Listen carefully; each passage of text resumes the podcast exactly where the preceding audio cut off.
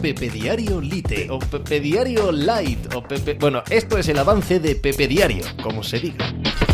Hola, ¿qué tal? Hoy estamos a viernes 21 de abril del año 2023. Otra vez el Sevilla en la Europa League, otra vez en semifinales y siempre que ha estado en semifinales ha ganado la competición, siempre que ha estado en cuartos de final ha ganado la competición. Seis le adornan, va por la séptima. Lo de ayer fue increíble. Si el partido de ida en el Old Trafford eh, rozó el milagro, eh, debió quedar eliminado prácticamente en aquel día. Lo de ayer no, lo de ayer fue todo lo contrario. Un absoluto destrozo de lo que tenía enfrente, un depauperado, empequeñecido United sin sus mejores jugadores y con algunos de los que estaban en el campo, Maguaya y David De Gea en primera persona, eh, fallando de manera estrepitosa, sí, pero es que delante estaba el gran monstruo de la Europa League.